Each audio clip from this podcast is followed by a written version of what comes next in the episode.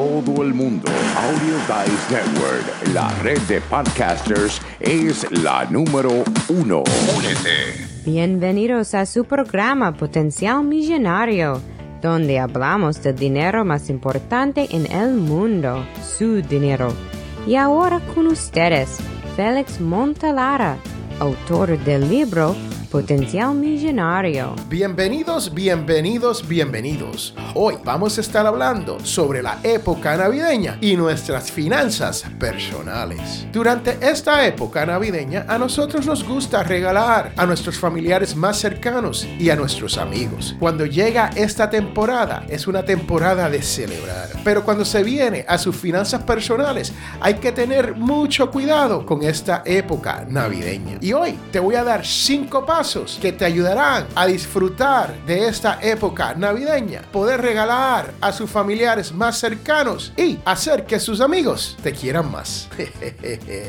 sí, porque cuando usted le regala a la gente, ahí es que cuando quieren a uno más que nunca, ¿no? Entonces, el primer paso es destinar un por ciento de tus ahorros a los gastos navideños. Tú has ahorrado todo el año un poquito de dinero. Y ese dinero tiene un propósito. No es para que se sienta en el banco sin generar intereses, porque hoy en día los intereses que nos dan son muy bajitos en estas cuentas de ahorro, sino es para poder gastar este dinero en una emergencia o como en esta ocasión navideña, tomar un poco de ese dinero y hacer regalos a la gente que usted más quiere. Cuando hablamos de un por ciento, estamos hablando de un 10, un 15% del dinero que usted ha ahorrado. Usted puede sacar ese dinero y decir, este es el dinero que tengo para gastar esta época navideña y hacer todos esos regalos a todas esas personas que usted quiere más en este mundo. Número 2 ten claro cuáles son tus prioridades. Hay que tener límites en esta vida, porque uno tiene un poco de dinero que uno sacó de los ahorros, no quiere decir que uno se puede sobrepasar.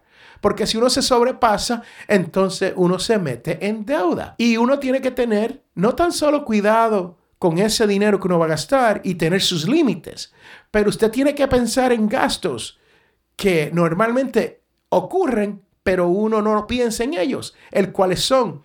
Hay veces hay cenas que usted quiere dar en su casa para su familia y sus amistades. Y estas cenas cuestan dinero.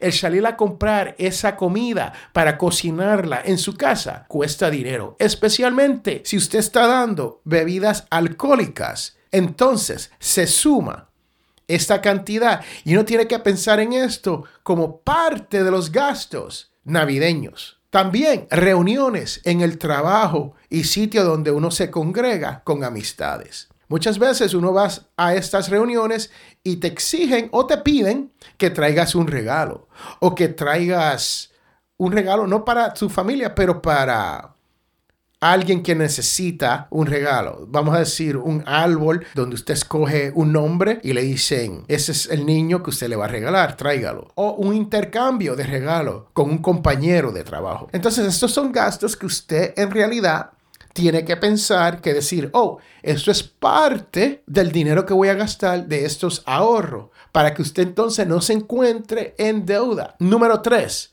cuide de estos gastos pequeños que uno tiene al momento de ir a hacer compras de regalo. Muchas veces usted va a las tiendas a hacer estas compras y te compras algo de 5, 10, 15 dólares. Y cada vez que compras, te compras otra cosa más de 5, 10 dólares que usted dice, bueno, esto es para regalarle a alguien, pero no sé a quién, pero me gusta. O esto es para usarlo después. O yo he estado esperando todo el año para comprar esto y este es el momento de comprarlo. El problema con eso es que cuando usted viene a ver, usted ha gastado 100, 200, 250 dólares en estos gastos pequeños. Y esto es lo que se conoce como el dinero fugaz. Es el dinero que usted dice, pero ¿por qué no me dio? ¿Por qué no me llegó? Si yo había pensado que esto me va a dar, pero no pensaste en la cena, no pensaste en el gasto de la comida, no pensaste en el gasto de la bebida, no pensaste en el intercambio y no pensaste en nada de esto y terminaste comprando chucherías, como le decimos allá en el barrio donde yo me crié, y entonces estás en problemas donde dice, no me ha dado el dinero. Y esto nos lleva al número cuatro. Tienes que tener cuidado con el gasto de las tarjetas de crédito. ¿Por qué? Porque una vez nosotros gastamos el dinero que tenemos en nuestra cuenta de ahorros, entonces viene el problema de que comenzamos a utilizar la tarjeta de crédito. ¿Y cuál es el problema con esto? Que hay que pagarla en enero. ¿Y usted sabe lo que hay en enero? El 6 de enero, el día de los Reyes Magos, que es otro día de regalos. Y si usted no planificó, usted va a decir, wow, ¿qué problema tengo ahora? No tengo ni dinero y tengo las tarjetas muy altas y comienza la ansiedad porque usted ahora tiene que pagar esta tarjeta de crédito más tiene que comprar otros regalos para este 6 de enero, día de los Reyes Magos. Así que tenga cuidado con eso. Y por último, número 5, busque ofertas. Les cuento que cuando usted piensa en sus familiares en diciembre y usted quiere comprar con ofertas en diciembre, ya es muy tarde. La realidad es que usted tiene que ir pensando en sus familiares y sus amistades todo el año e ir comprando poco a poco, buscando ofertas, porque usted sabe lo que le gusta a su amigo, usted sabe lo que le gusta a sus familiares y usted puede ir escogiendo cosas que ellos le van a agradecer más que esperar a última hora y comprarle cualquier cosa por salir de ello. Entonces, estas ofertas, especialmente durante el mes de noviembre, hay varias ofertas a través del Internet. El primero de diciembre está el Black Friday o el Viernes Negro, que usted sale y puede comprar cosas a precios súper descontados. También tenemos el lunes cibernático, Cyber Monday, donde a través del Internet usted puede hacer compras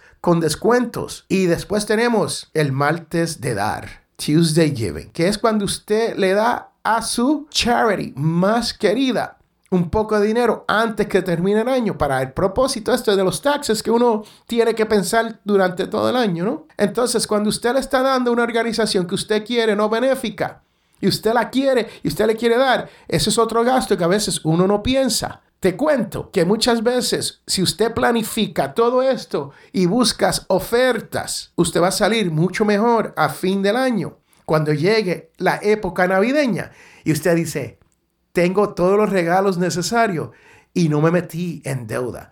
No gasté en la tarjeta de crédito y utilicé dinero en efectivo, Code Cash. Señoras y señores, espero que usted tenga unas navidades maravillosas adjunto a su familia. Y aquí en Potencial Millonario, nosotros les deseamos lo mejor para el año 2020. Yo soy Félix Montelara y recuerde que todos tenemos potencial millonario. Bye, chao, chus, sayonara, hasta la vista.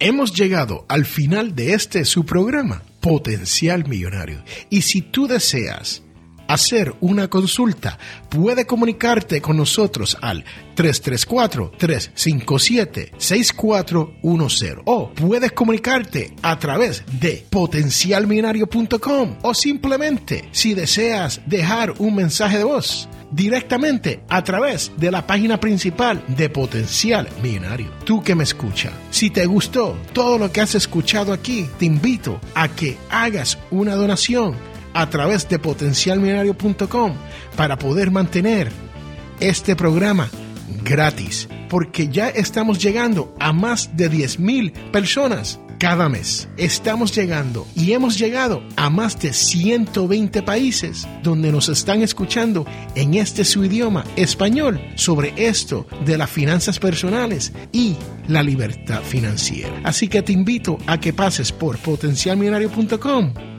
y haga su donación. No importa cuán grande o cuán pequeña sea su donación, pero es sumamente importante para que otras personas como tú puedan disfrutar y aprender y poder llegar a no tener deuda, poder llegar a la codiciada libertad financiera. Este es Félix Montelar a quien te habla y recuerden que todos tenemos potencial millonario. Muchas gracias.